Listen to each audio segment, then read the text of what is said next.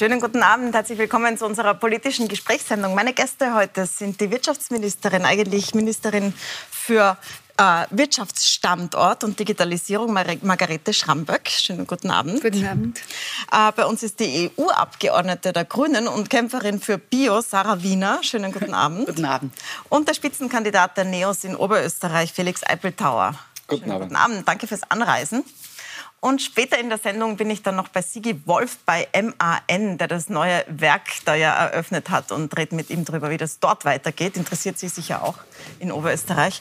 Frau Ministerin, ich würde gerne kurz am Anfang über Corona sprechen. Wir kommen nicht äh, dem aus, weil die vierte Welle uns halt doch überrollt und immer noch einen Schatten über die Wirtschaft wirft. Jetzt äh, laufen ja Hilfen aus und es gibt ziemlich viele Verwirrungen, vor allem im Handel, über die Art der Verordnungen. Jetzt sagt die Wirtschaft schon selber mal, bitte gebt uns eine bundesweite einheitliche Regel, damit man sich auskennt. Niemand mhm. weiß, wo man die Maske oben haben muss, wo man sie unten haben kann, muss, wo man 3G braucht, wer es kontrolliert. Ähm, als äh, Wirtschaftsministerin, was sagen Sie denn zu diesen Forderungen? Mhm. Also das, das eine ist mal, der Wirtschaft geht es gut, der Wirtschaftsmotor brummt, Gott sei Dank. Und wir haben äh, Themen wie Fachkräftemangel und so weiter. Also wirtschaftlich ja. geht es den Unternehmen gut, Gott sei Dank. Den kleinen Unternehmen wie den großen, da haben wir eigentlich die richtigen Maßnahmen gesetzt und haben ihnen geholfen über diese gesundheitliche Krise hinweg. Jetzt äh, zu der konkreten Frage, äh, wenn es darum geht, wie die Regelungen sind. Äh, und da sage ich, gibt bundesweit eine einheitliche Regelung und natürlich müssen wir Leute, Menschen schützen, die sich selbst nicht schützen können. Die müssen auch Lebensmittel einkaufen, also Güter des täglichen Bedarfs FFP2-Maskenpflicht. Ich glaube, da haben sich die meisten schon dran gewöhnt und ist auch ein Schutz, jetzt auch wenn die Grippewelle wieder kommt, auch für die ältere Generation. Und ich glaube, ist etwas Gutes, was wir beibehalten können. Und alle haben sie wieder und, rausgekramt, ja. Genau. Und die meisten, viele haben es auch weiterhin und benutzen es auch weiter. Und das Zweite ist das Thema für den sonstigen Handel, also für Nicht-Lebensmittelhandel, äh, gibt es auch äh, österreichweit eine äh, klare Regelung. Äh, und die hinkt stark vom Impfen ab. Das heißt, jeder, der es einfach haben möchte, der lässt sich impfen. Äh, wenn ich heute in Tirol oder in Salzburg unterwegs bin und in Kunde bin in einem Kleidergeschäft äh, und ich bin geimpft, ändert sich für mich gar nichts. Natürlich, wenn ich nicht geimpft bin, muss ich auch dort eine FFP2-Maske tragen. Also das ist die einheitliche Regelung, ähm, die für Österreich gilt. Bundesländer können das dann noch strenger machen, je nachdem, wie die Infektionslage ist. Ja, und da protestieren eben die Leute im Handel vor allem, weil sie sagen, sie kennen sich nicht mehr aus. Warum ist das so ein föderales Thema bei uns? Naja, da war viel Fehlinformation mit dabei. Und mhm. das ist nicht von der Wirtschaftskammer gekommen. Die haben immer ganz, da ging es ja um die Kontrollen, ja. die haben immer ganz klar sind mit eingebunden gewesen. Und die Kontrollen machen die öffentlichen Behörden. Äh, und der Händler kann, wenn er möchte, dass es eine Maßnahme setzen muss, aber nicht. Und da muss ich schon als Wirtschaftsministerin auch bitten, auch die äh, Vertreter von freien Verbänden da klar zu informieren und nicht zu verwirren. Ich glaube, das konnte man aufklären. Also Kontrolle ist nur äh, durch die Behörden notwendig und nicht durch den Handel selbst. Herr Eipeltauer, in Oberösterreich ist die Impfquote ganz besonders gering, besonders in manchen Gebieten von mhm. Oberösterreich. Da ist man noch unter 50 Prozent. Äh, was sagen Sie zur derzeitigen Lage und zum Agieren mhm. der Bundesregierung aus oberösterreichischer Sicht? Na, wir Oberösterreicherinnen und Oberösterreicher haben sehr viele Skeptiker, Impfskeptikerinnen und Skeptiker ähm, und eine sehr niedrige, die niedrigste Impfquote, wie Sie gerade gesagt haben, vor allem der Bezirk Braunau, wo es ja jetzt sogar um Ausreisekontrollen geht, also eine dramatische Situation eigentlich.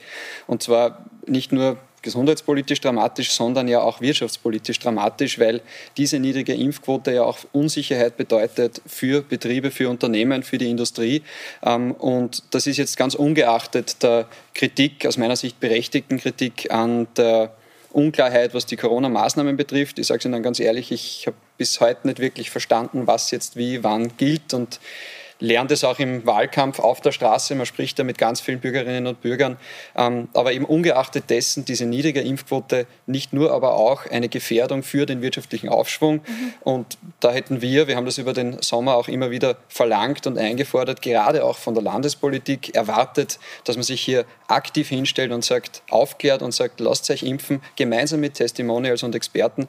Das ist nicht passiert ähm, und ich wage zu unterstellen, dass das auch am Wahlkampf liegt und dass man ansonsten wahrscheinlich verantwortungsvoller gehandelt also, dass man die Impfskeptiker nicht, nicht vergraulen will, sozusagen, meinen Sie? Naja, natürlich. Ähm, wir haben hier ein Match zwischen der ÖVP und den Freiheitlichen, die sehr ähnlich sind, was die Inhalte betrifft in Oberösterreich, die auch sehr gut wenn man sich das so anschaut, sich verstehen.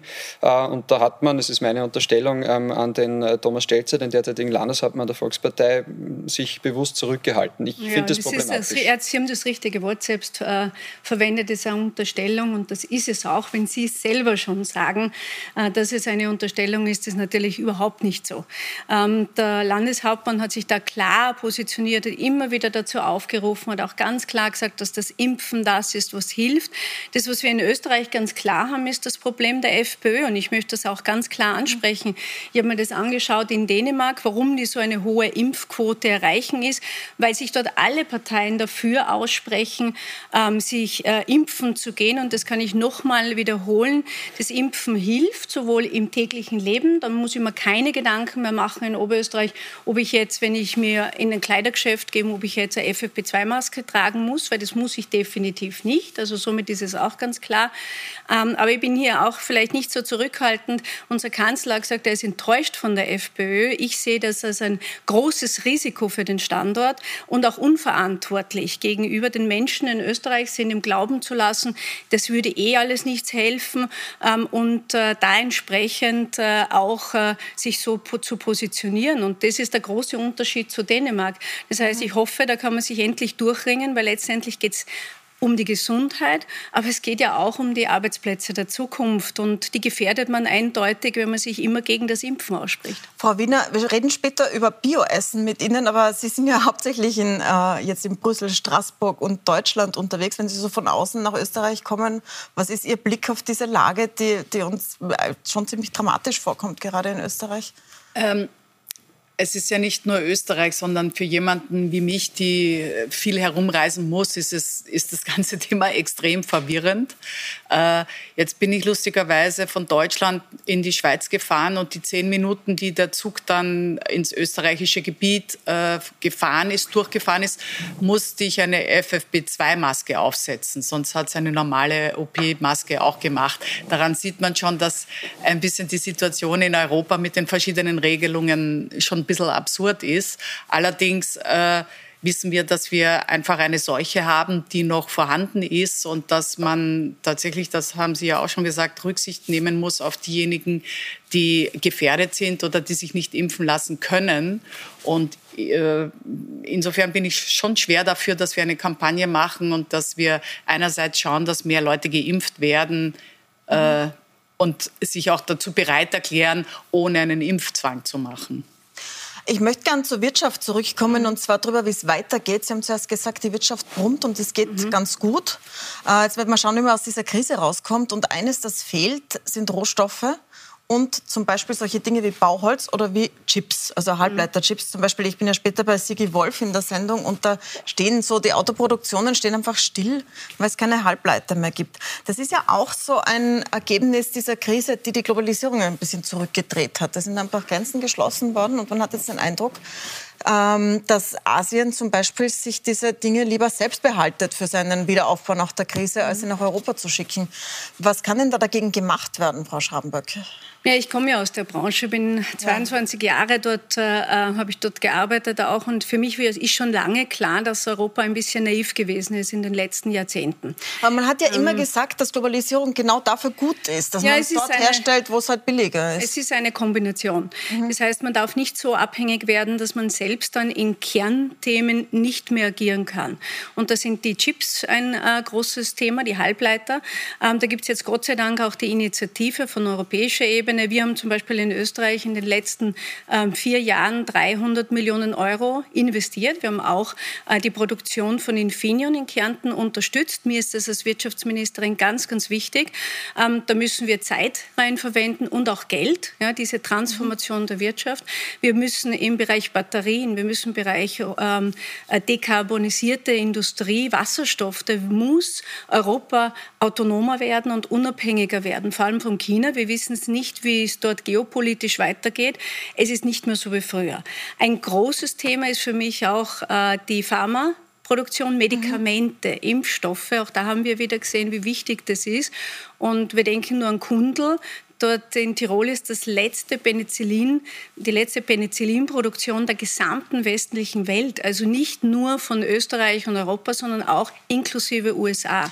Aber war da äh, Europa naiv in den letzten 20, 30 Jahren? Weil was wir von der EU-Kommission oder auch von den Regierungen in Österreich, muss man sagen, also von allen immer gehört haben, ist, Globalisierung nützt uns, weil dann sind die Grenzen offen, dann können wir exportieren und das ist nur gut. Man soll nicht dagegen sein, ja. sozusagen. Export hilft uns schon, das ist ganz klar, weil jeder zweite Arbeitsplatz in Österreich kommt durch den Export und ist durch den Export mit bedingt.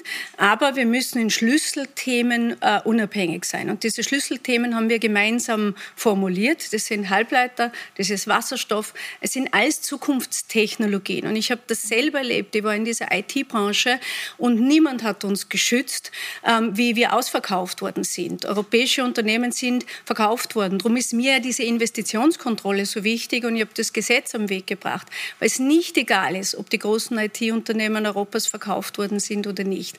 Ähm, darum braucht es eine Transformation und setze mich als Wirtschaftsministerin dafür ein, dass hier Geld auch zur Verfügung steht. Das gilt auch für die MAN, das gilt für die anderen äh, Produzenten äh, im Halbleiterbereich äh, und natürlich auch für den Bereich Medikamentenproduktion. Aber nochmal die Frage, war, war, war Europa da naiv? Hat sich da die USA und China einfach auf die ja, Hinterfüße gestellt und für die eigenen gearbeitet, während ich, ja. wir dachten, alle spielen fair und Ich habe mit übrig? Margret Vestager ähm, schon seit vielen Jahren Diskussionen darüber. Ich glaube, wir müssen zwei Dinge verändern. Ein Wettbewerbsrecht muss so neu gestaltet werden, das ist nach dem Zweiten Weltkrieg entstanden. Das nützt uns heute nichts mehr. Wir müssen nach draußen schauen, Wettbewerb mit USA und China spielt eine Rolle.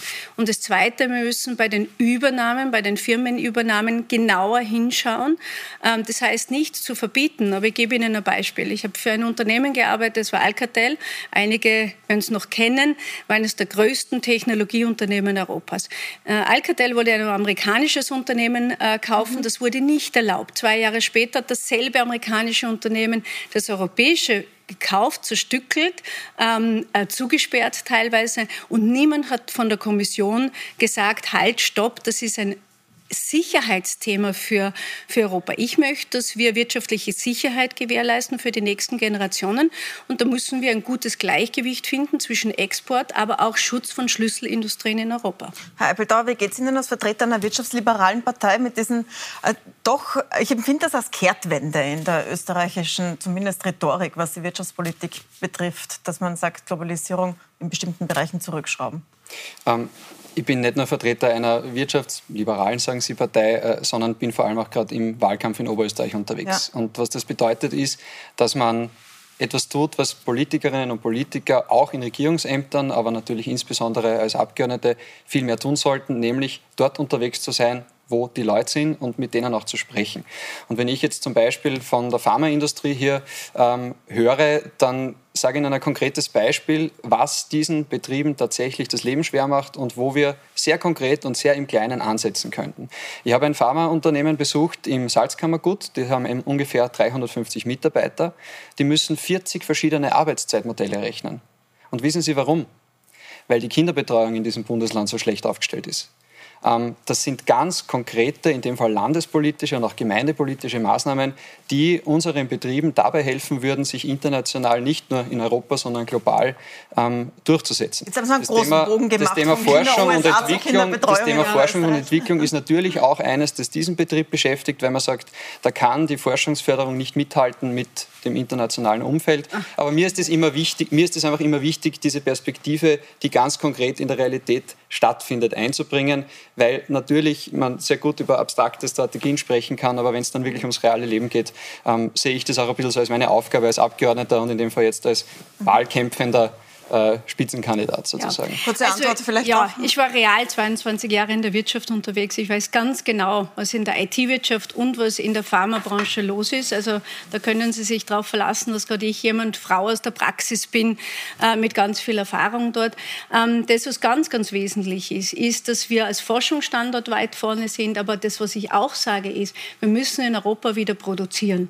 Und wir müssen die produzierenden Unternehmen, MAN wird heute der Sigi Wolf noch dabei sein, dabei unterstützen, dass das möglich ist. Und ich war da mit dabei, wenn auch nicht immer so mit Riesenbahö in den Medien und medial. Aber meine Aufgabe ist im Hintergrund mitzugestalten und mitzuverhandeln, vielleicht nicht immer gerade in jedem Medium äh, aufzuschlagen äh, mit dem, aber letztendlich ist wichtig, was rauskommt. Und rausgekommen ist, Sie haben einen neuen Eigentümer, mit dem können wir jetzt arbeiten und der wird zwei Dinge brauchen Fachkräfte auf der einen Seite und finanzielle Unterstützung für die Transformation. Und die zwei Dinge müssen wir tun. Zu den Fachkräften würde ich gerne noch kommen, aber bleiben wir mhm. noch bei der Produktion und gehen wir zu den Lebensmitteln. Da ist ja besonders so der Ruf nach regionalen Lebensmitteln in Österreich sehr stark, auch nach Bio. Aber die Grünen haben jetzt in Oberösterreich nach Meinung vieler über die Stränge geschlagen und haben ein Plakat gemacht. Ich zeige es Ihnen kurz, äh, auf dem steht Bio äh, oder Gift. Du hast die Wahl. Da haben die Bauern, die nicht Bio produzieren, sich sehr darüber aufgeregt. Auch die Landwirtschaftsministerin hat sich dazu gemeldet. Und deswegen habe ich mir gedacht, ich frage Sie mal, Frau Wiener, Sie sind grüne Abgeordnete, aber Sie sind auch lange mit Biolandwirtschaft beschäftigt. Geht das, äh, geht das zu weit, wenn man sagt, alles, was nicht Bio ist, ist Gift, weil das ist ja doch ein großer Teil der ja, Es ist ein Wahlkampfplakat, verkürzt, so wie alle Wahlkampfplakate sind. Ähm, die die Message dahinter ist ja klar, wollen wir eine ökologische Landwirtschaft oder eine Landwirtschaft, die Pestizide einsetzt? Pestizide sind einfach giftige Mittel gegen das Leben. Insofern äh, kann man sagen, also wenn man das, äh, den Spruch analysiert, dass der schon richtig ist. Im Ökoland, im Ökolandwirt werden einfach keine äh, keine Herbizide eingesetzt, keine Pestizide, keine Insektizide, keine anorganischen und keine Fungizide.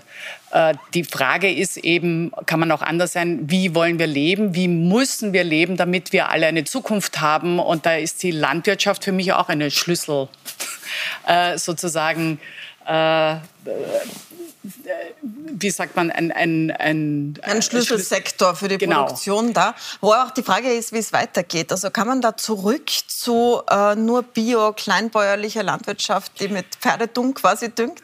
Oder braucht es da auch Kuhmist eine Technologie? Eher noch oder als Pferde, weil wir tun ja nicht mehr mit den Pferden flügen. Stimmt. Also.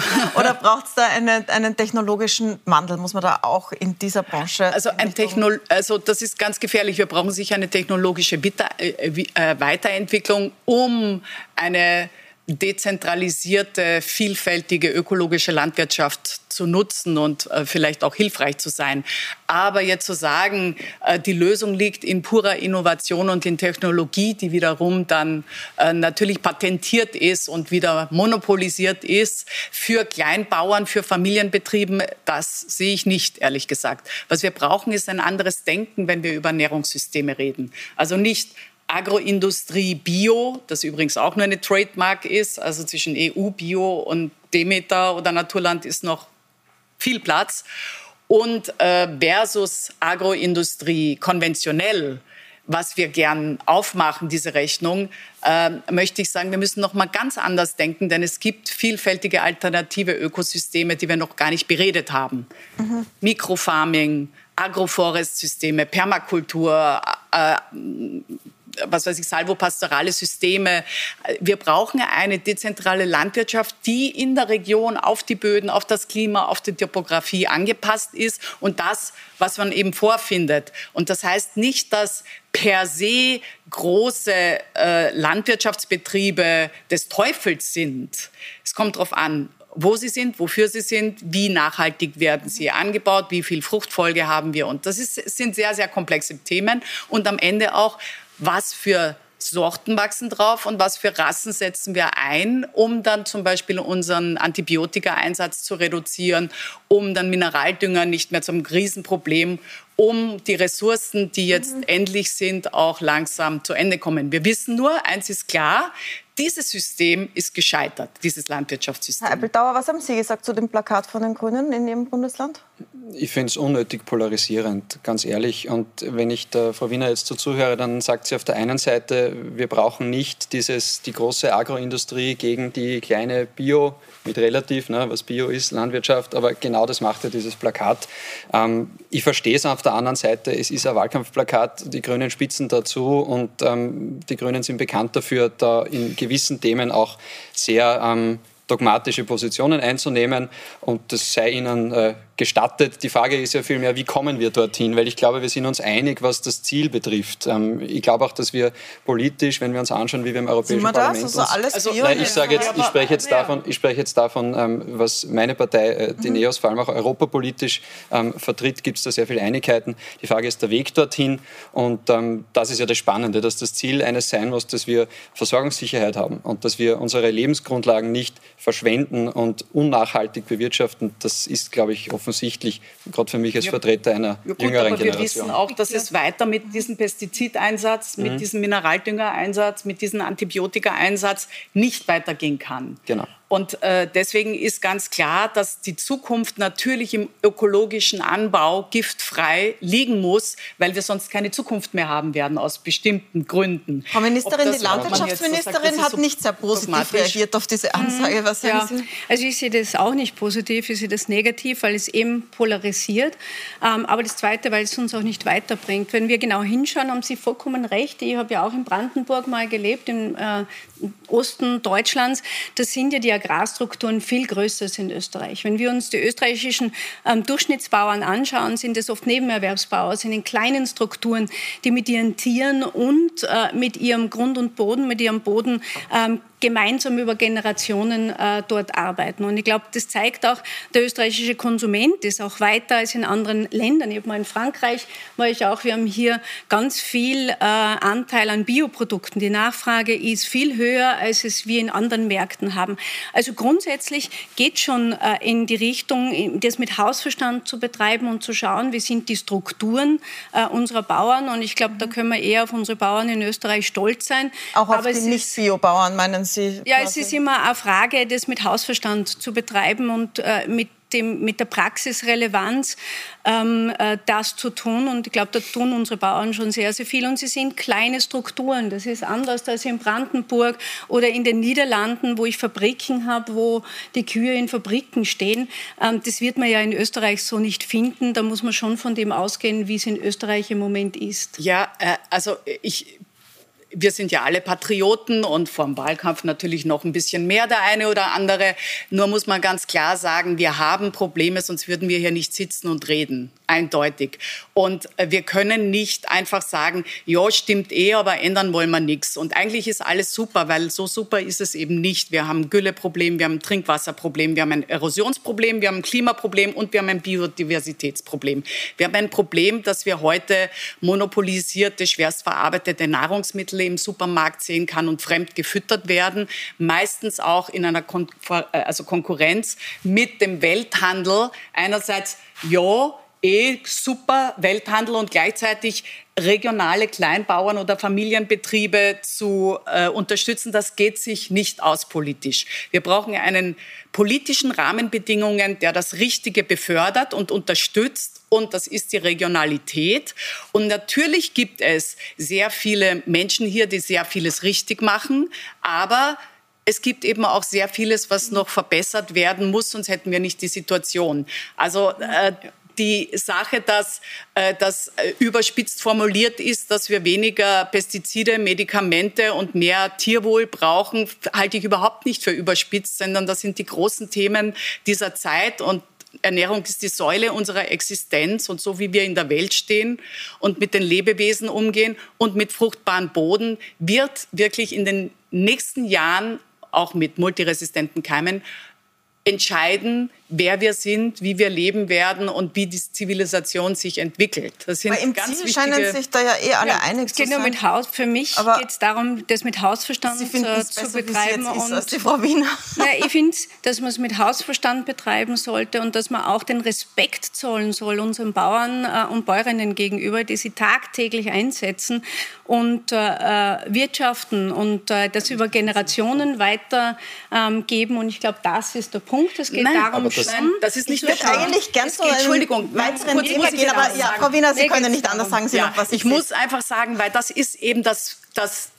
was, ich, was mich schon empört, was, worum es mir geht und allen Grünen, ist nicht zu sagen, der oder die Bäuerin ist sozusagen der Buhmann oder die macht das falsch. Was wir anklagen, ist ein agroindustrielles System, ein Landwirtschaftssystem, das die Bauern in Geiselhaft zwingt und gezwungen hat und sie nicht anders können, als so zu reagieren wegen den wirtschaftlichen, wegen den Subventionen, wegen den Gesetzen. Und das muss man ganz streng äh, trennen, dass man nicht sagt, ah, die Grünen sind gegen die Bauern, ich bin selber Bäuerin, sondern ganz im Gegenteil, die Grünen möchten wieder, dass die Bauern selbstständig ihre Würde zurückhaben, wissen, wo sie was verkaufen und selber entscheiden können, was sie wie nachhaltig anbauen. Danke. Frau Wiener. Ähm, ich würde sagen, wir gehen noch zum Thema Fachkräfte. Ich glaube, da ist ausgetauscht. Mhm. das ist das zweite große Problem, auch in Oberösterreich. Also die Wirtschaft brummt zwar, es gibt äh, Aufträge, es gibt eine erstaunlich geringe Arbeitslosigkeit, wenn man es vergleicht zu vor einem Jahr, wo wir da gestanden sind. Aber es fehlen einfach in bestimmten Bereichen Fachkräfte. Ähm, ich frage jetzt bei Ihnen an, was ist denn Ihre Kritik daran, wie damit umgegangen wird derzeit? Sie naja, sind ja in Oberösterreich in der Opposition und können das formulieren. Ich nenne, ich nenne ein Beispiel. Uns fehlen in Oberösterreich ungefähr 7000 IT-Fachkräfte und viele andere. Ähm, und das ist auch so ein zweiter Punkt, neben dem vorher von mir erwähnten Thema der Kinderbetreuung, ich versuche immer sehr konkret und am Boden zu sein, ähm, das mir die Betriebe mitgeben. Und zwar vom großen Industriebetrieb runter bis zum kleinen Tischlereibetrieb. Ähm, da geht es um Bürokratismus, da geht es darum, dass Themen wie die Art und Weise, wie Lehre passieren muss. Ich nehme das Beispiel der Tischler, der hobeln muss. Eine moderne Systemtischlerei, die hobelt nicht mehr. Die müssen dann eine eigene Schauwerkstätte einrichten. Das kostet Geld, damit sie überhaupt Lehrlinge ausbilden können. Ähm, bis hin zur Berufsorientierung, wo wir als Schülerin, als Schüler eine Schule absolvieren und gar nicht genau wissen, was es eigentlich alles für Möglichkeiten gibt.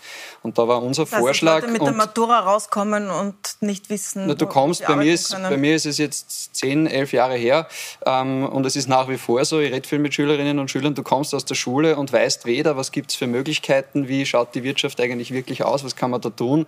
Und da verstehe ich nicht, warum man nicht gerade in Oberösterreich hergeht und mit den Betrieben, mit den Unternehmen gemeinsam versucht, Berufsorientierung zu einem Eckpfeiler der Schulbildung zu machen. Wie ist es derzeit? wie in den meisten Bundesländern. Ähm, man geht einmal auf eine Berufsinformationsmesse, Messe, die meisten schauen ein bisschen aufs Handy und beteiligen sich nicht wirklich und das war's dann. Also da ginge mehr, ganz konkret, ganz bodenständig und das stört mich deshalb so, weil das ja nicht von heute auf morgen vom Himmel gefallen ist. Wir reden sehr über Fachkräftemangel. Ähm, seit langem, seit Jahrzehnten kann man fast sagen. Das stimmt, ja. Und ähm, ich habe da ein gewisses Unverständnis dafür, dass man diese einfachen Dinge, die am Boden liegen, eigentlich nicht macht. Das ist jetzt natürlich Gemeinde- und Landespolitik, das ist jetzt nicht unbedingt die, die Bundespolitik. Ja da ja. Aber, aber ich würde auch appellieren, zum Beispiel an eine Frau Wirtschaftsministerin, hier entsprechend ähm, auch den Landesregierungen, die die ÖVP stellt, ins Gewissen äh, zu reden und sie anzuregen, weil das sind konkrete, einfache Lösungen, an denen man ansetzen kann. Und da braucht es keine komplexen Gesetzesmaterien, sondern da braucht es oft ganz einfache Verbesserungen. Und das würde ich mir wünschen. Wenn man jetzt von denen redet, die schon im Arbeitsmarkt sind sozusagen, dann haben wir zwar eine relativ geringe Arbeitslosigkeit im Vergleich zu vor einem Jahr zum Glück. Also das hat gut, relativ gut funktioniert, aber doch viele Arbeitslose. Mhm und zugleich viel Fachkräftemangel. Ja. Wie bringt man ja. denn das besser zusammen? Ja. Also es ist dieser praktische Ansatz absolut notwendig und weil Sie das Tischlerbeispiel genommen haben, also Praxis gesprochen, ich habe in meiner Familie vier Tischler, meine Nichte ist Tischler, Techniker, Meisterin, ich bin ganz stolz auf sie ähm, und äh, da ist mir wichtig, äh, bei mir ist ja die Lehre angesiedelt, dass äh, die Lehrinhalte alle überarbeitet worden ist und das ist beim Tischler genau passiert.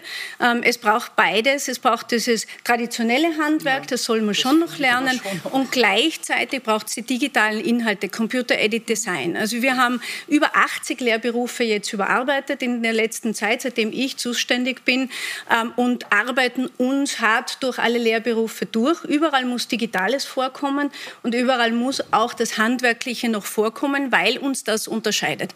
Wir haben eine geringe Jugendarbeitslosigkeit in Österreich wegen der Lehre und das soll auch so bleiben. Wo Österreich falsch abgebogen ist, aus meiner Sicht in den vergangenen Jahren ist, dass wir einen ganz starken Fokus auf eine theoretische Ausbildung haben. Also wir haben also mehr Praxis bräuchten wir. wir brauchen früher mehr Praxisbezug. Mhm. Ähm, drum war Oberösterreich wirklich für mich vorbildlich. Die ÖVP in Oberösterreich, die Wirtschaftskammer hat das vorangetrieben, das Thema duale Akademie. Das heißt, wir haben ein Thema mit den AHS, der AHS-Ausbildung, nicht mit den Mittelschulen. Dort mhm. kommen die jungen Menschen sehr früh in Kontakt mit dem, was können sie danach tun, sondern wir haben nach der AHS-Matura das Thema, dass in Deutschland dort jemand äh, eine Lehre macht gemacht und das in Österreich vollkommen unüblich ist. Deshalb Nach der Matura Lehre zu machen genau. ist unüblich. Frau Ministerin, ich möchte noch, weil wir bald am Ende ja. der Sendezeit ja. sind, ähm, Sie zu, den, zu denen fragen, die jetzt arbeitslos sind. Genau. Es gibt da die Angst unter vielen Organisationen, die sich in den letzten Tagen zu Wort gemeldet haben, dass der Druck da erhöht wird. Nicht zuletzt, weil ja die Idee aufgekommen ist, aufgebracht von Johannes Kopp vom AMS, dass man zum Beispiel die Zuverdienstmöglichkeiten streicht für jemanden, der in der mhm. Arbeitslosen ist, für viele überlebenswichtig. Oder dass man auf andere Arten jetzt versucht, Leute mehr unter Druck zu setzen, die eh schon, das sagen diese Organisationen, die mit Armutsbetroffenen arbeiten, die eh schon so ein schwieriges Leben haben, oft alleinerziehend und so weiter. Was sagen Sie denn da dazu? Ja, schauen Sie, es geht nicht um die alleinerziehende Mutter mhm. oder den äh, über den 60-Jährigen, sondern es geht um jene, die arbeiten können äh, und die die Ärmel aufkrempeln sollten, ähm, die in Österreich auch leben und die entsprechend hier auch im Arbeitsprozess was beitragen sollten.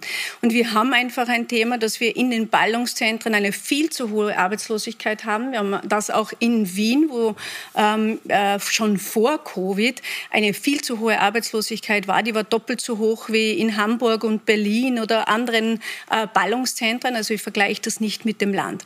Was wir brauchen, ist diese Praxis, diese praxisbezogene Ausbildung. Und aus meiner Sicht muss die Ausbildung so gut sein, ähm, dass man eigentlich nur mal im Notfall mit dem AMS Kontakt hat und ansonsten sehr wohl äh, Beschäftigung annimmt äh, und äh, beschäftigt ist. Also wir Aber haben einen wie ist es mit denen, die arbeitslos sind gerade? Braucht es da mehr Druck, damit die Es braucht für all jene, die arbeiten können und jetzt sich am System ausruhen, eine ganz klare Richtlinie, wann und was ist zu tun. Aber nochmal, ich spreche nicht von der jungen Frau, die alleinerziehend ist. Ich spreche auch nicht von den Eltern. Es tut auch den Unternehmen aus meiner Sicht gut, äh, ältere Mitarbeiter und Mitarbeiter in den Prozess wieder einzubinden. Ich gebe ein Beispiel.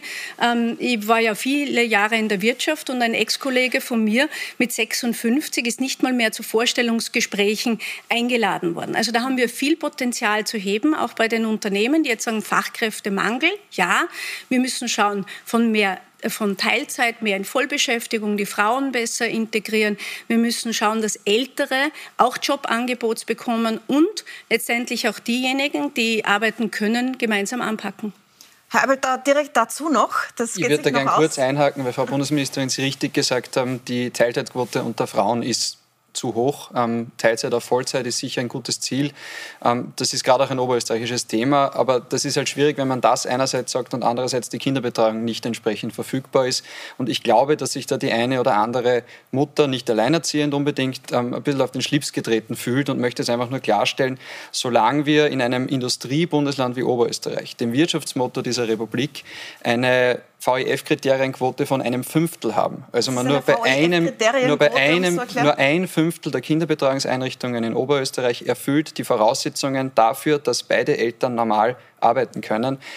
Dann müssen wir auch wieder dort ansetzen, bevor wir von abstrakten großen Zielen äh, sprechen. Und deshalb ist mir das auch in der Landespolitik so wichtig, weil das ist ein Thema, das die Länder gemeinsam mit den Gemeinden lösen müssen. Und das ist, wie schon einmal gesagt, ein Thema, das für die Kinder wichtig ist, weil Kindergärten Bildungseinrichtungen sind und keine Aufbewahrungsstätten, äh, das für die Betriebe wichtig ist, wie wir gerade gehört haben, und für die Familien, die gerade im Lockdown wieder zu Hause gesessen sind und gemerkt haben, wie das alles sich eigentlich nicht ausgeht. Dann danke ich Ihnen sehr herzlich. Wir sind am Ende der Sendezeit. Äh, wir sehen uns am Sonntag bei der Elefantenrunde in Linz, weil da so ist, ist nämlich schon die Wahl in Oberösterreich. Ich hoffe, Sie hatten einen guten Eindruck davon, was die Neos dort wollen. Mit dem, es waren ja alle Kandidaten da aus Oberösterreich. Sie sind jetzt der Letzte. Danke sehr, Frau Ministerin. Und danke, Frau Wiener. Wir werden uns wieder sehen bei einem Pro und Contra zu Klima und Ernährung, das wir planen in unserem Klimaschwerpunkt. Aber jetzt geht es äh, tatsächlich nach Oberösterreich und zwar ins Werk von MAN. Das war ja extrem umstritten über über Monate. Aber dann hat es äh, Sigi Wolf doch gemacht, hat es gekauft. Und wie das jetzt anläuft, wie viel äh, an Lohn er zahlt und was er für Pläne auch mit Russland hat, das bespreche ich gleich mit ihm.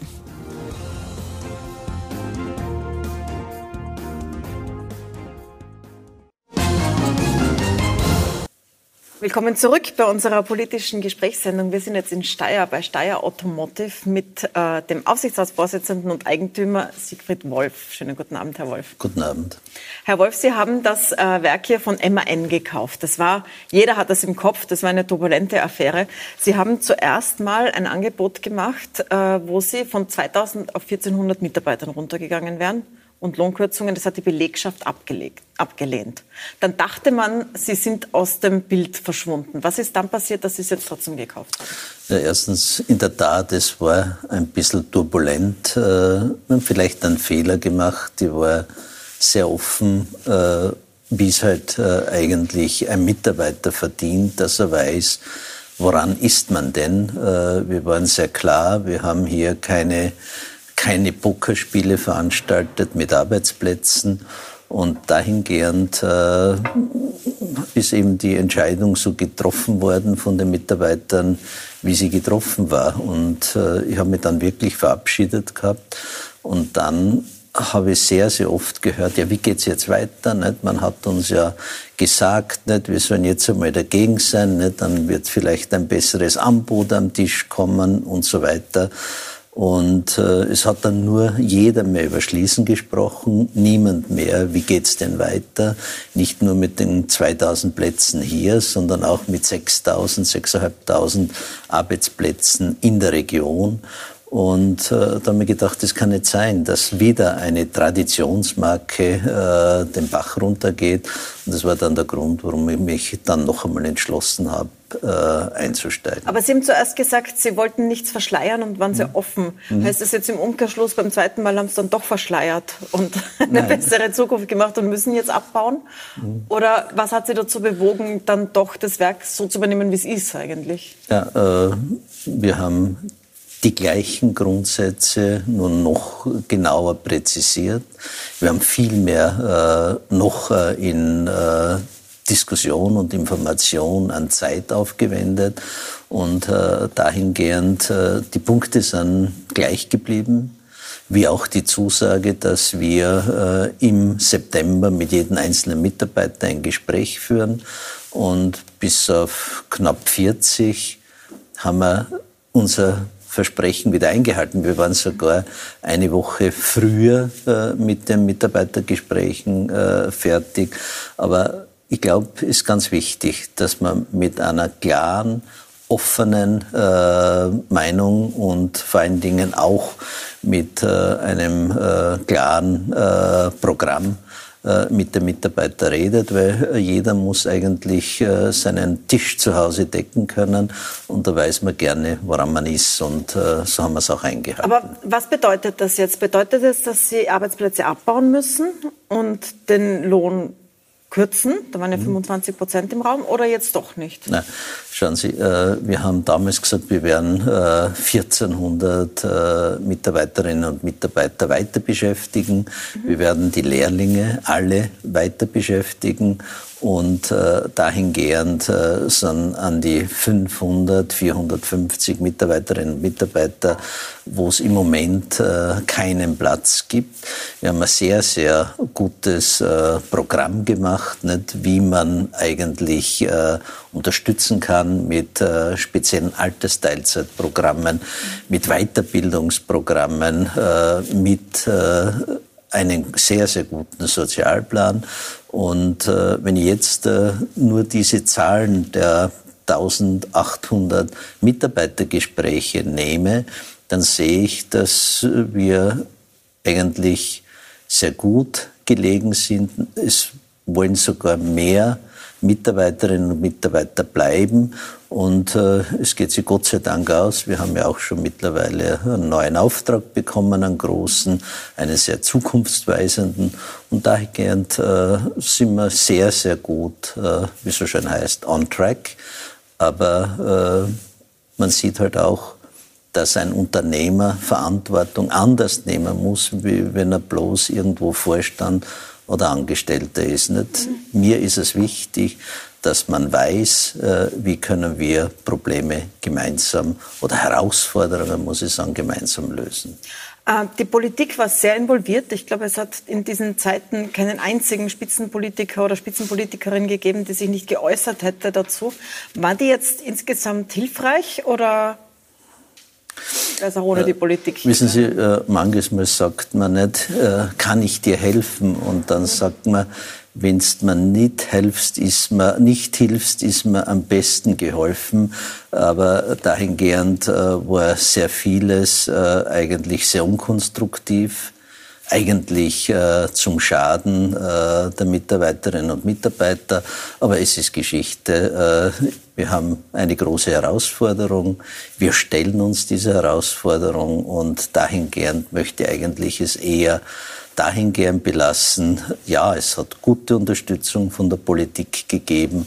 Äh, die sieht man jetzt auch, ich äh, habe das letztens mit dem Herrn Landeshauptmann äh, verkündet, dass wir diese Forschungs-, diese offene Forschungsplattform starten. Denn die Automobilindustrie steht vor der größten Transformation der Geschichte. Und da brauchen wir ein bisschen mehr. Ja, und dahingehend ja werden wir das sicherlich lösen. Wenn man in die Zukunft schaut, eines ist klar, das kann nicht so weitergehen wie in der Vergangenheit. Also hier werden keine dieselbetriebenen LKWs produziert werden, sehr lange. Das heißt, sie müssen in andere Technologien gehen. Sie haben ja da auch schon Pläne angekündigt. Ähm, wie viel Unterstützung haben Sie denn für diese Transformation? Da gibt es ja verschiedene, verschiedenste Konzepte, wie man die Wirtschaft unterstützen kann bei dieser Transformation. Wie ist denn das bei Ihnen? Was nehmen Sie da in Anspruch? Äh, wir, Richtung Elektro- und Wasserstoff. Wir nehmen für uns in Anspruch, dass wir hier einen Standort äh, der Technologieoffenheit äh, kreieren möchten. Das bedeutet, dass Sie sich das nicht bedeutet, auf Elektro Das bedeutet, wir können uns nicht nur auf Elektro allein konzentrieren. Es gibt E-Fuels, es gibt Wasserstoff, es gibt jede Art von äh, anderen äh, Antriebsmöglichkeiten.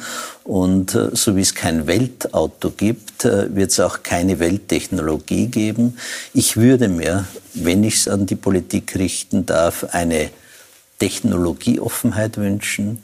Ich würde mir hier viel mehr Bereitschaft auch äh, im Bereich Umweltministerium wünschen, dass man sagt, man unterstützt Zero Emission. Nicht? Man geht einen neuen Weg. Wie kann ich meine, Umfeld, äh, meine Umwelt lang intakt halten? Und äh, wenn man ehrlich ist, wir stehen ja nicht, dass wir jetzt den Stand einfrieren müssen, sondern wir müssen besser werden, als der Stand heute ist. Und dahingehend gibt es äh, Technologien, äh, dahingehend gibt es äh, Möglichkeiten.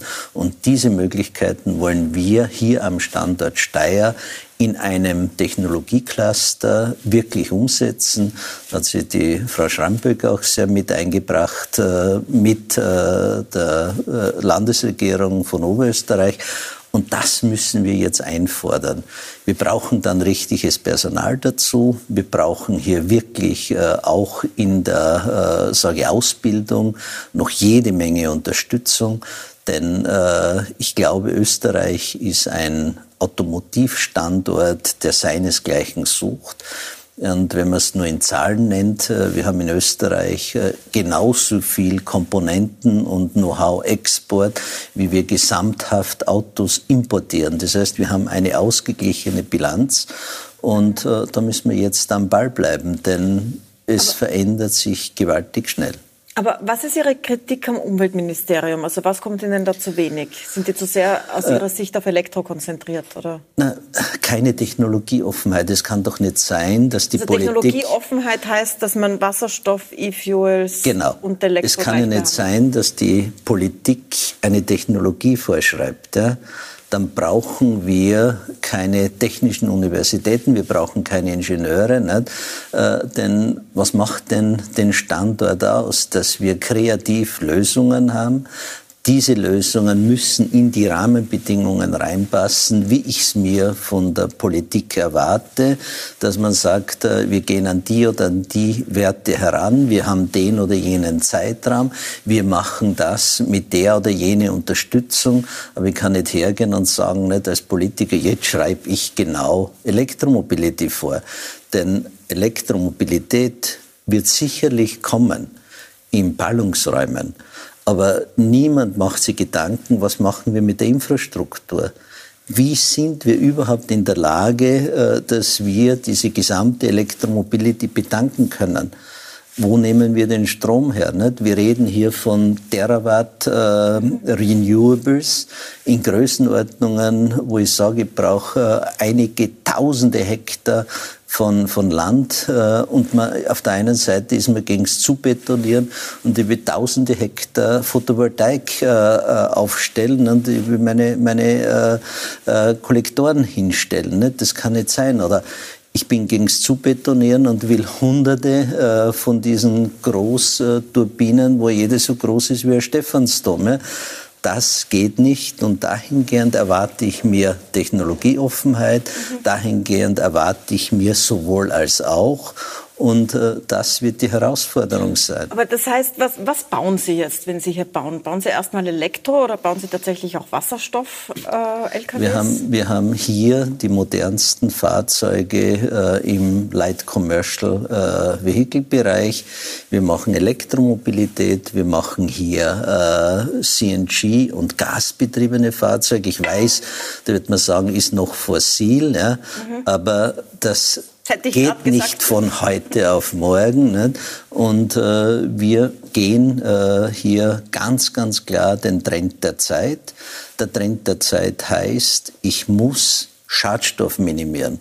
Wie kann ich das machen? Indem ich äh, hier wirklich alle Arten der Antriebsmöglichkeiten ausnutze. Und genau das wollen wir hier machen. Ja? Denn äh, die Autoindustrie wird vor einem Veränderungsprozess seit der Geschichte der Mobilität sein.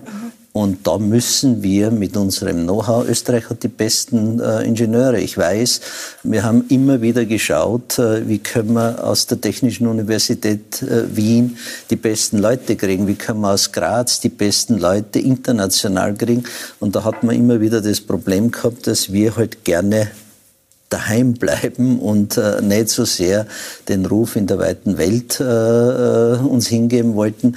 Und dahingehend glaube ich, wir haben eine gute Basis, wir haben eine solide Ausbildungsbasis und ich glaube, äh, das wird sicherlich auch äh, unsere äh, sage Rückendeckung sein, wenn wir in diese neuen Technologien gehen.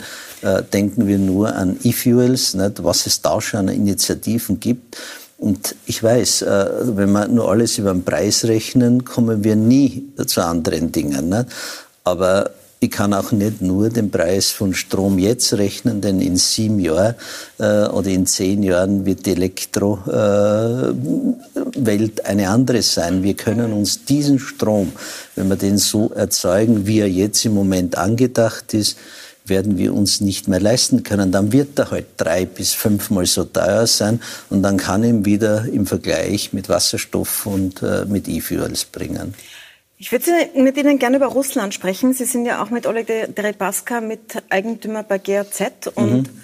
Es, äh, der Trend zum Beispiel hat so formuliert, dass sie diesen Standort hier zu einem verlängerten Arm vom russischen Autobauer GAZ machen wollen.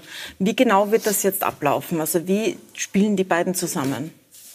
Äh, GAZ heißt Gorki Automobilsowod, ist die weltgrößte äh, Fabrik, äh, gebaut von Henry Ford, äh, war eigentlich eines der modernsten äh, Autofabriken der Welt. Äh, und wir haben jetzt äh, auch die modernsten Fahrzeuge wieder im äh, Light Commercial Vehicle Bereich. Wir haben es mittlerweile geschafft, in Baden-Württemberg 15 unserer modernen Fahrzeuge zu verkaufen an die Deutsche Autobahngesellschaft. Das waren elektrobetriebene Lieferwegen und Pickups und wir haben auch das erste Wasserstofffahrzeug schon ausgeliefert. Also wir haben dort eine völlig neue, moderne äh, Technologie äh, über die letzten Jahre aufgebaut.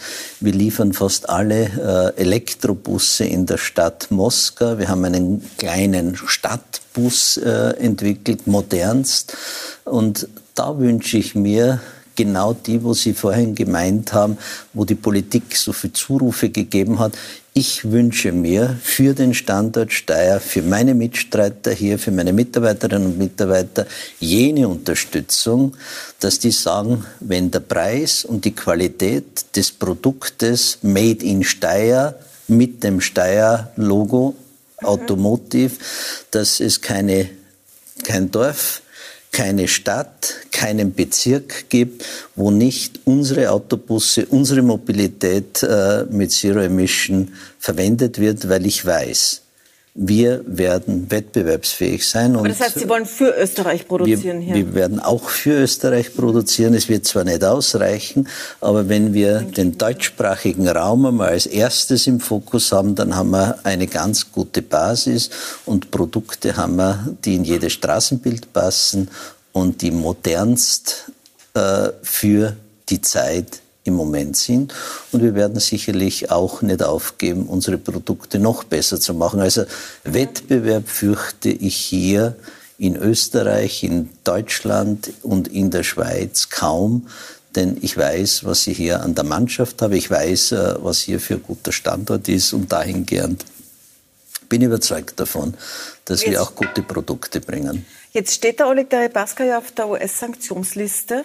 Mhm. Ähm, es kann auch Schwierigkeiten geben, deswegen mit Firmen, die mit ihm zusammenarbeiten. Was heißt denn das für hier? Hat das irgendwelche Auswirkungen? Das hat, schauen Sie, der Sigi Wolf ist ein waschechter Österreicher, der hat diesen Betrieb 100 Prozent übernommen. Ja. Mhm. Der Herr Deripaska ist Mitgesellschafter äh, und äh, Aktionär äh, in der Gas äh, zu einem Minderanteil. Äh, er hat allen Dingen damals zugestimmt, wo die amerikanische Politik von ihm verlangt hat.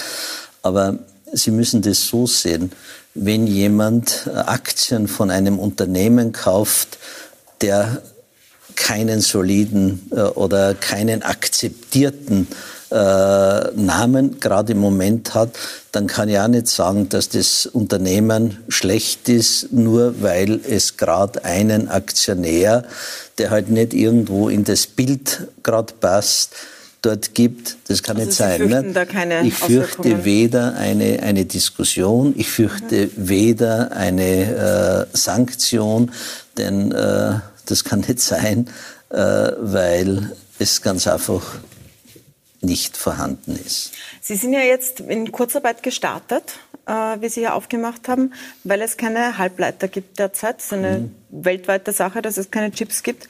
Die EU hat jetzt so eine Offensive gestartet, dass die wieder nach Europa zurückgeholt werden sollen.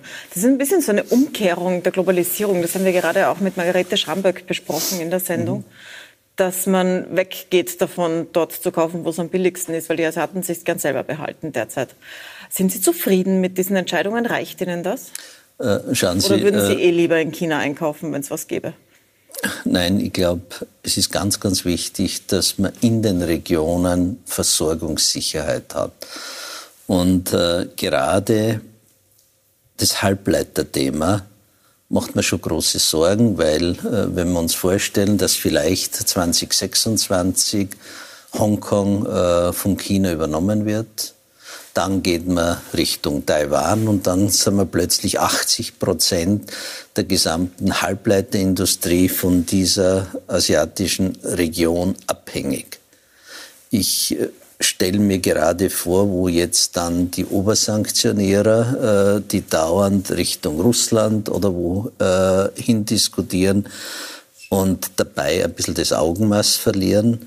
Und äh, dahingehend, wenn das uns passiert, dann haben wir wirklich ein Problem. Und Österreich äh, mit den Infineon war das einzige äh, Werk, das gerade jetzt in der Halbleiterproduktion, wo investiert wurde.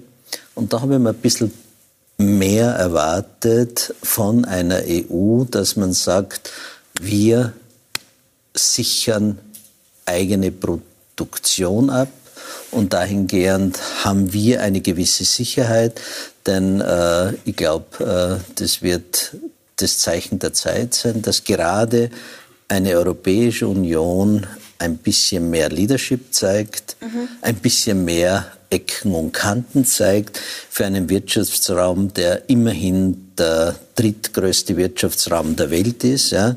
Äh, und äh, da erwarte ich mir, dass man hier wirklich ein konkretes Programm in der EU abgestimmt hat und nicht nur, äh, sage ich, äh, diskutiert und diskutiert und die anderen machen äh, ihr Geschäft.